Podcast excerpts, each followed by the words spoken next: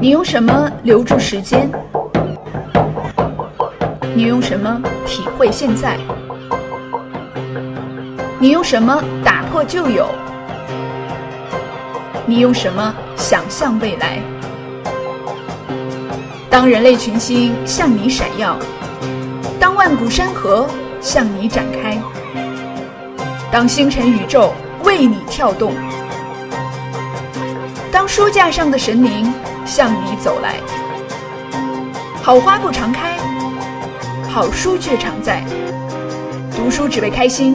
读乐乐也要众乐乐。欢迎收听读书类音频节目《读乐乐》。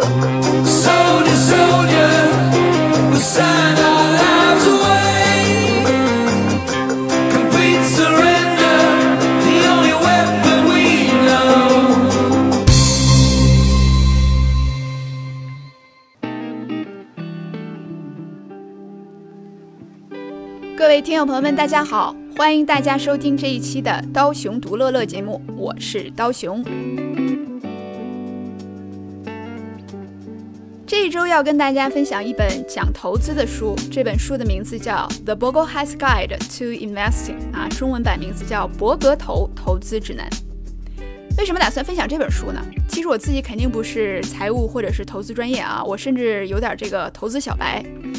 啊、但是看了这本书之后呢，我意识到，其实可能有很大一部分人啊，呃，都是跟我类似的状态，就是觉得理财和投资这件事挺重要的啊。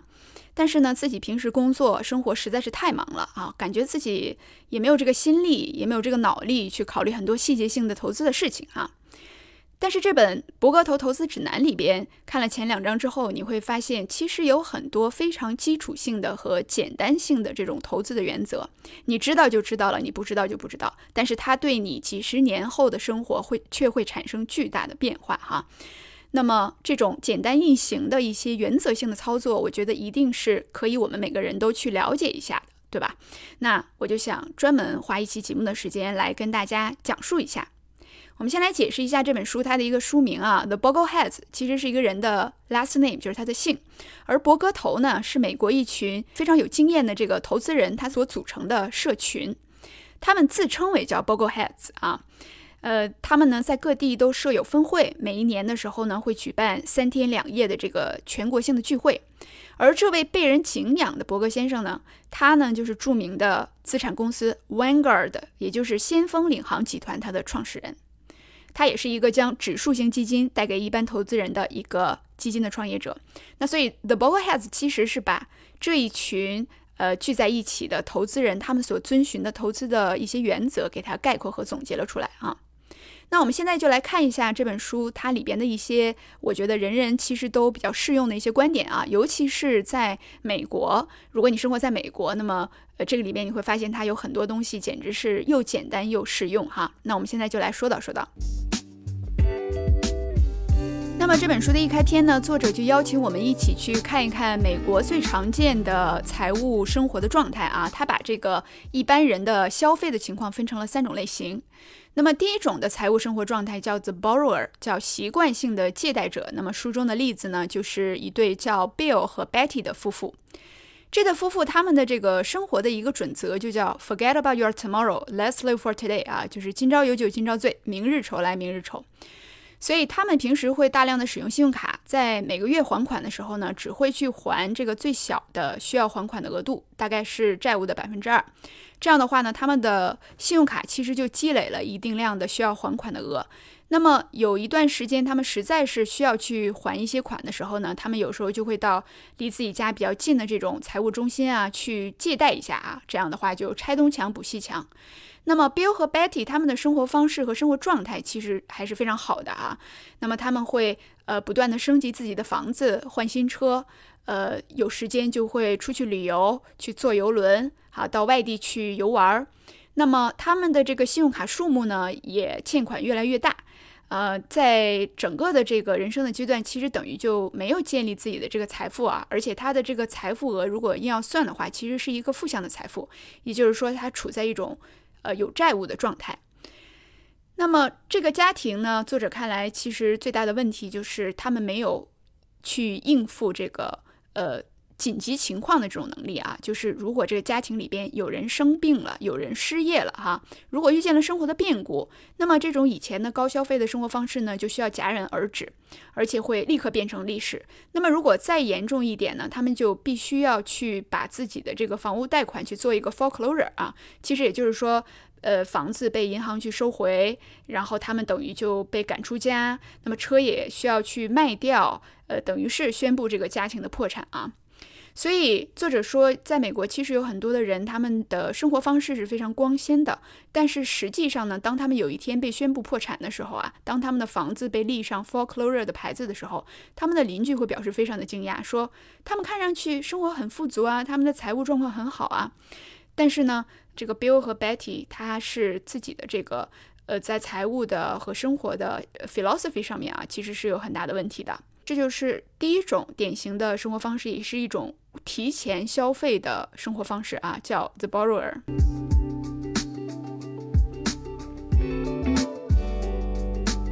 那么第二种的生活方式呢，其实是在美国更常见一点啊。尤其是受过一些教育的美国人，这种生活方式叫做 consumer 习惯性消费者。这书里边举的例子呢，是另外一对夫妻，叫 Chad and Kathy。这对夫妻他们呢是比较理性的，他们不会像 Bill 和 Betty 那样疯狂的去 borrow，疯狂的借款。他们依赖于每个月发薪水的这样一个思维方式，在书中叫做 paycheck mentality。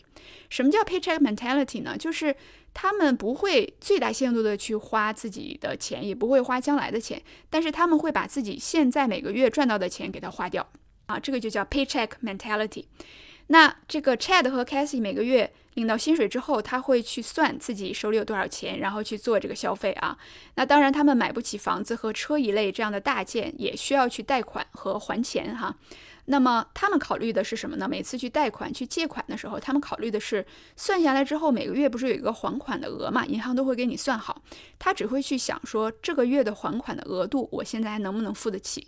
那么这样就会有一个问题，就是他们不太去考虑啊，比如说要还多少年，或者是说是不是这样一笔生意去花了一个大头钱，他更关注的就是我当下这个月我能不能把它付得清啊？那么只要我当下这个月能够付得起，那么这个东西我就可以去消费啊。而且这个 Chad 和 Cassie 他认为工作赚的钱就是用来消费的嘛，那我每个月赚些这些钱我就是用来消费的。两个人的公司。都有提供这个 Roth IRA 啊，这个是美国的一种个人退休的账户，但是两个人呢都没有选择。虽然呢他们想攒钱，但他们现在觉得自己需要买的东西很多，不够啊。比如说想买新车呀，想带全家人去一趟 Disneyland 呀，想买这个数码相机呀，买 iPad 呀，买个新电视啊，对吧？所以作者说呢，这种生活方式看起来呢是比 borrower 要好一些。但是这种习惯性消费者，他的生活方式其实也是在租住类的生活方式啊，也就是说，他们依然是承担不起风险的。如果有人失业，有发家庭发生了意外啊，有人生了大病，那么他们其实就会遇见跟这个借贷生活的消费者一样的困难哈，因为他们没有这个应急的资金，也没有长期稳定的计划哈。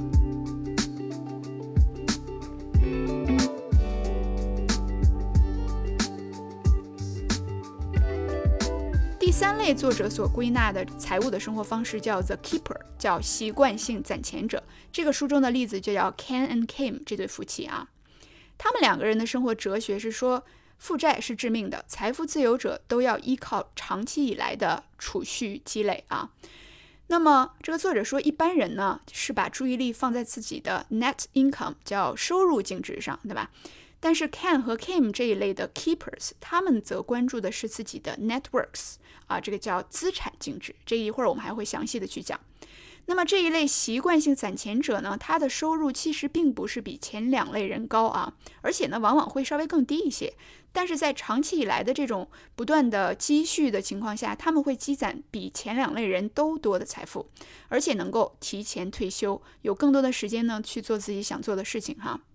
那么这个区别到底在哪呢？Keepers 在拿到工资之后做的第一件事情就是付给他们自己，每个月至少有百分之十的工资是一定要先存起来的，给自己啊，给自己的将来做储蓄。那么他们呢还会积极的参加到公司里边所提供的员工的退休计划里边，比如说最大化的存入这个美国的 401k 啊，或者是 Roth IRA 啊这些东西哈。那么他们可能也会有负债，并不是说完全没有负债，但是这种负债呢，可能是房屋。他的这个贷款，或者是说是学生时期上大学的这个学生贷款，那么这两类大家想一下，其实它都是算是一种投资，而不仅仅是一种消费哈。它是为了投资去借了一笔钱，那么而且呢，这种贷款的利率也往往会远远低于信用卡的利率啊。那么如果要是买车的话，像 Ken 和 Kim 这一类的 Keepers，他们会买二手车。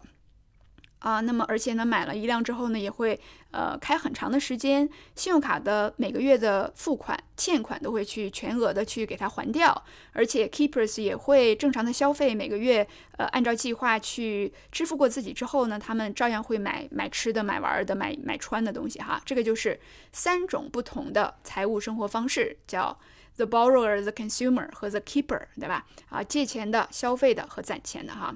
那么其实大家会看到，其实这个美国在消费观念上跟我们国家还是有很大的区别的，因为在美国很少有人有很多的存款啊，大家其实都不太有存款。那美国其实社会也出现了一个很奇怪的现象，就是中产阶级家庭都没有没有存款，那么让大家拿出来一两千美元的这个存款的应急金，大家很多人都拿不出来哈。所以这为什么是这样呢？其实就是因为美国这个社会它的一个消费的文化，那么它所倡导的这种先花明天的钱，使得很多人从小就养成了这样一个。这样的一个习惯啊，就觉得信用卡也很容易得到，那么想借钱也很容易得到，想消费很容易啊，所以他非常的缺少这种攒钱的意识哈。所以作者在引出了这三种不同的生活方式之后，他提出一些基础性的原则，其实呢就能让人逐渐的走上这种稳定而富裕的生活啊。所以作者他在。第一章里边就讲到了三个他认为非常重要的原则啊，这三个原则，第一个就是从 paycheck mentality 里毕业，就是我们刚才说到的这种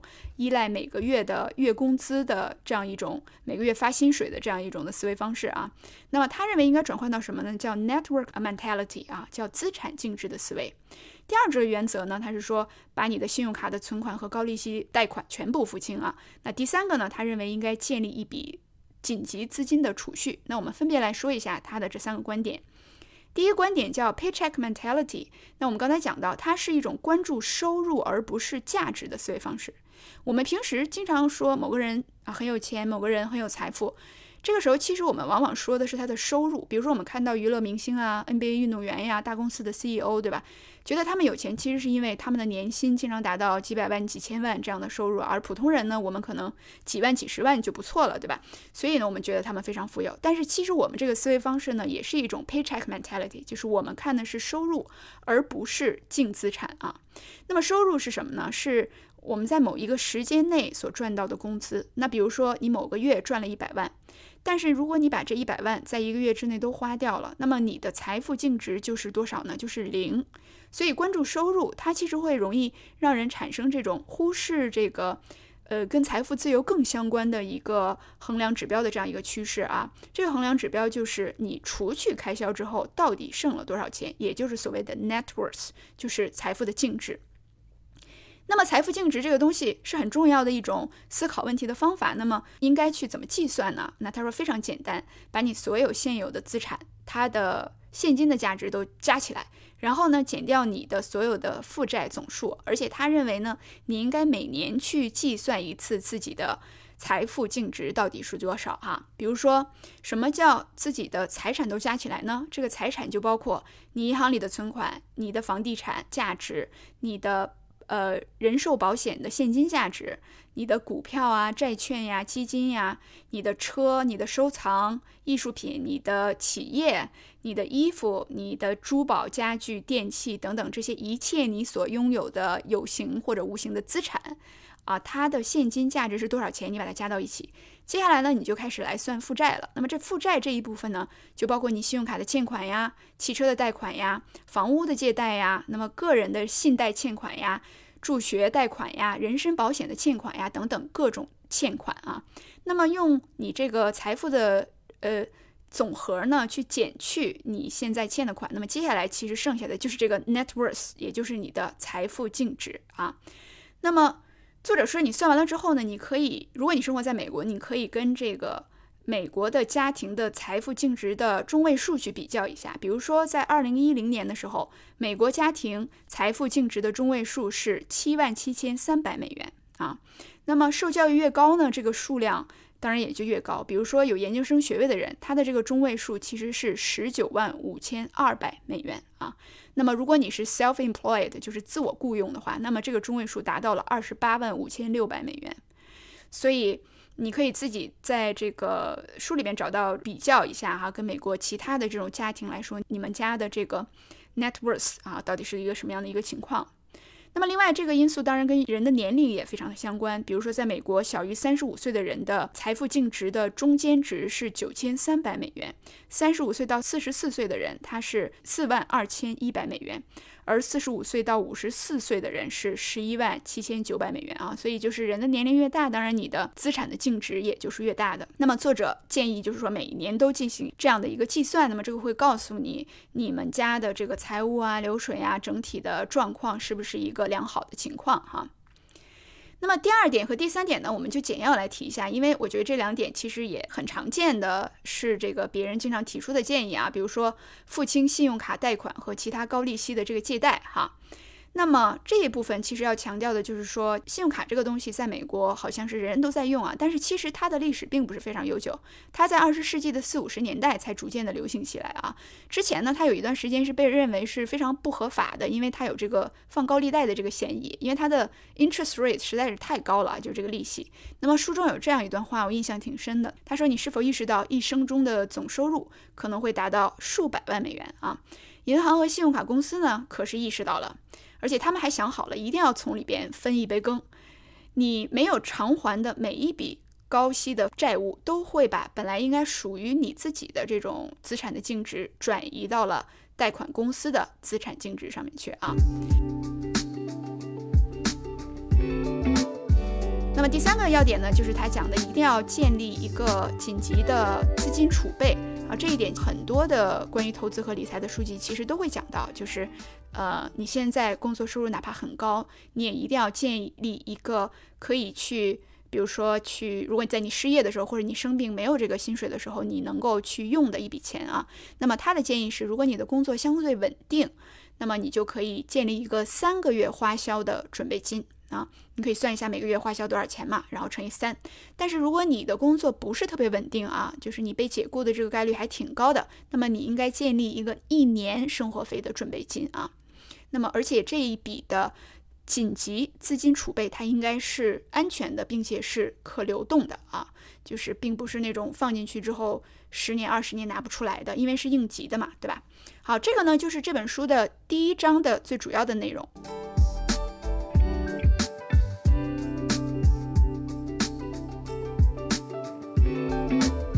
接下来来说一下《博格投投资指南》这本书的第二章里边介绍的一些内容啊。这文章的题目就叫 “Start Early and Invest Regularly”，叫早早开始投资，定期投资。那么这本书的第二章一开头就讲到说，在二零零五年的时候，这个 Jack Bogle 啊，就是这个伯格先生，他提到了一位在 Vanguard 的投资的股东给他寄了一封信，这里边呢，这位股东就说。在一九七几年的时候，他就开始在这个 Vanguard 上面投资。到二零零五年的时候呢，账户上就有了一百二十五万美元。但是这个人最奇怪的是，他在自己的一生当中啊，他的年收入从来都没有高于过两万五千美元啊。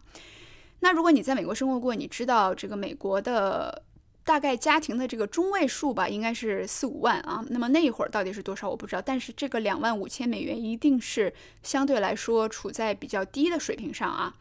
但是他在二零零五年的时候，账户上已经有了这个一百多万的这个美金，所以。那么很多人就会问说，到底发生了什么啊？是这个人他中了彩票吗？他继承了遗产？他抢了银行？这怎么可能啊？你的年薪这么低，居然能达到这样的一个投资的水平？那作者说都没有，就是时间的力量以及定期投资的力量。他说，事实上，任何一个人遵循这个原则都可以做到。就是如果你每个月在月初的时候去买六百零一美元的股票指数基金，如果你的这个股票指数基金能达到一年百分之十的收益率，那么在三十年之后，你的这笔总资产就会达到一百二十四万九千六百五十五啊。而一个人如果他的年收入是两万五千的话，每个月拿出六百零一，这个拿出的是他收入的多少呢？是他收入的百分之二十八点九，也就是说将近收入的百分之三十的钱，如果你能存起来的话啊，然后去投资的话，那么这个人在呃几十年之后，他的投资额度其实就是达到一百多万美元了。所以这个时候，作者他就讲到这个概念，也是很多的投资书籍里都讲过的，就是神奇的复利效应，对吧？复利啊，那么这个复利的神奇，大家应该也听过很多了啊。那么作者这里边呢，他又提供了一个进一步让你去相信复利力量的一个视角，这个就是叫七十二法则啊。那么这个七十二法则是什么意思呢？他是说。要想知道你的投资在多长时间内会翻番儿，你就用七十二除以一个投资的回报率。比如说，如果有一项投资每年能够回报百分之八，那么这项投资资产翻倍需要多少年呢？需要花费七十二除以八，也就是九年。那么你如果再算，如果你的一项投资每年的回报率是百分之十二，那么你现有的资产投进去的话，如果想翻番儿需要多少年呢？是七十二除以十二，也就是六年啊。那顺便，其实这个公式让我想到了，也是一个个人成长的问题，其实也是一样啊。就是比如说，你说，呃，你要是想在六年后你的自己是现在自己能力的两倍，那你每年需要增长多少呢？那需要增长的是一样，就是用七十二去。除以这个六，也就是说是百分之十二，对吧？所以你每年要比去年强百分之十二，那么你连续这样六年，你六年之后的那个自己，其实就等于你的能力各个方面就翻倍了啊。所以这个七十二法则，呃，我觉得可以去用一下哈。那么，之所以七十二法则应该被我们重视，作者说是因为你会发现每次翻倍之后啊，如果能再翻倍、再翻倍、再翻倍，那么就变成了从一到二、二到四、四到八、八到十六这样一直翻下去，对吧？所以事实上，你如果第一天拿出一美分来让它每天翻一倍的话，那么作者说到第三十天的时候，它的这个总量其实会达到五百三十三万八千七百零九块一毛二啊，所以这个数量其实是蛮惊人的。那么接下来，作者又举一个例子啊，告诉你这个复利它的一个神奇的地方。说如果有一个小孩在今天出生，在接下来的六十五年间，孩子的父母决定每天投资一点儿这个年回报率是百分之十的共同基金啊，那你觉得为了让这个孩子在六十五岁的时候拥有一百万美元的总资产，他父母每天得投多少钱？事实上呢，这个数字并不大，而且非常小，是一天投五十四美分就可以了。连一美元都不到啊！这个数字呢，在他的这个孩子的资产总数上就会一一直滚，一直到六十五年之后会超过一百万美元啊！所以这个作者就说，早早投资真的非常的重要，因为时间呢，它在帮你做工。那么作者在书中列出了，如果你想六十五岁的时候让投资的总金额达到一百万美元，那么如果你年收益率保持在百分之八。你在不同年龄段开始投资的话，你的这个投资金额分别要达到多少，才能保证你在六十五岁的时候拥有这个一百万美元的这样一个总投资的额度啊？那么书中列出来的是，如果你十五岁的时候就开始投资啊，这个年回报率是百分之八，那么你只需要两万一千三百二十一美元，你六十五岁的时候就能够拥有超过一百万美元的这个投资总额了。那如果你是二十五岁才开始投资的呢，你就要投入四万六千零三十美元。你三十五岁才开始投资，那么你就要投入九万九千三百七十七元；四十五岁才开始投资，就要投入二十一万四千五百四十八元。所以你会看到，其实差十年，你要投进去的这个数量差很多，对吧？所以他其实就是想告诉我们说，越早去考虑投资这件事情越好。所以作者说，如果你还年轻，你如果能非常规律性的投资，你到六十五岁攒下一百万是非常容易的。只要你每一年投资这个。四千美元左右到 Roth IRA 啊，就是美国它的这个退休的储蓄账户。那么，如果这个账户能够保证每年百分之八的这样一个收益率，那么六十五岁的时候就可以拥有一百一十一万九千一百二十四美元哈。如果同一个人呢，他是不是从二十五岁开始，而是从三十五岁开始这样做的，那么他到六十五岁的时候，账户上只能有四十八万九千三百八十四美元，差非常多。那么。这个作者就说到，如果一对夫妻他们在四十年间都能够规律性的去使用公司的这个呃退休账户去投资的话，并且保证百分之八的收益率，那么这两个人其实在四十年之后退休的时候都能够成为这个 millionaire，就是百万富翁哈。所以作者在这里反复的、强烈的建议所有的年轻人利用好自己现在还年轻的这个优势，你未来还有很多时间可以帮你做工的这个优势，早早的开始投资啊。那画完了这个大饼之后呢，作者用画风一转说：“你看上去很容易是吧？那为啥大部分人他其实都做不到啊？这个做不到，他认为最归根结底的一个原因是大部分人，呃，不喜欢存钱，而且没有这个能力存钱啊。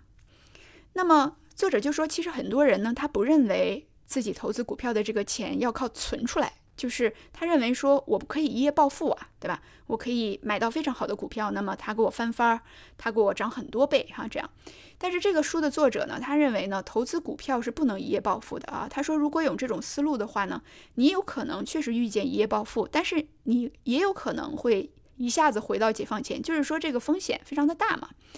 那么比较稳健的方法啊，他推荐是真正的这个投资者的方法是放弃一种投机的心态。那么怎么办呢？作者说很简单，就是你每次只要赚到一块钱，你就把其中的两毛钱攒起来，哈，就是其中的百分之二十给它攒起来。那么他说这样的话，其实就百分之二十就可以了。但是当然有些人他能够攒到百分之五十，那你的这个储蓄率如果越高，就越能够更快的去达到你的财富目标。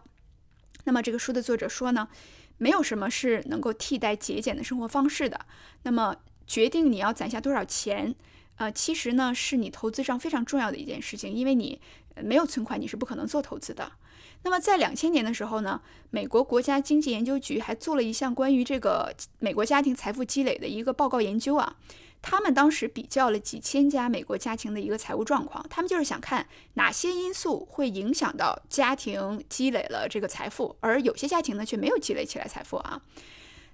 他们就在这个他们当时的这个研究中就发现说，有一些家庭其实收入很高，但是这些家庭的净资产却比较低，就是我们刚才说的这个 net worth。那么有一些家庭呢，他的收入低，但是他的这个净资产却比较高啊。所以研究人员他他就开始研究说，这个到底是什么原因呢？是这些家庭他的健康情况不一样，有些生病了，所以花了很多钱，还是说有些人他更幸运？还是说有些人在投资上他的一个选择会更加聪明和合理吗？还是有些人直接继承了就是家长的一些遗产啊？他研究下来之后呢，这几千人里边只找到了一个因素是最重要的，这个因素就是人的储蓄率，就是这些家庭到底能不能把自己赚到的钱给它积攒起来啊？所以这个结果呢，其实也是蛮惊人的哈。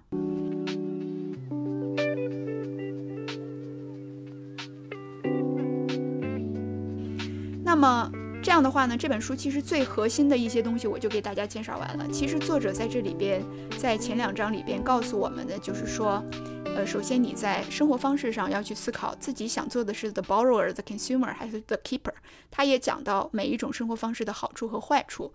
然后他用非常触目惊心的这样的数据告诉你说，你每天其实只用攒那么一点钱，但是如果你能早早开始的话，其实对几十年之后的自己影响是非常巨大的。那么第二章他其实整章都在讲这个要早早开始投资，另外就是要有这个能够去储蓄的这样的一种能力哈。所以最后的时候在这。两章里边，他还会讲到说，你应该 pay yourself first 啊，其实就是每个月的时候先给自己的账户里边去转账，对吧？去攒这些钱。然后另外呢，就是他提到开设一个免税的财务账户，也就是这个 Roth IRA。另外每天去存十五美元，那么你一年就有这个五千四百七十五美元。你如果投进去的话，那么你到四十年之后，其实你就能够达到一百六十二万多的退休账户里边这样一个数目啊。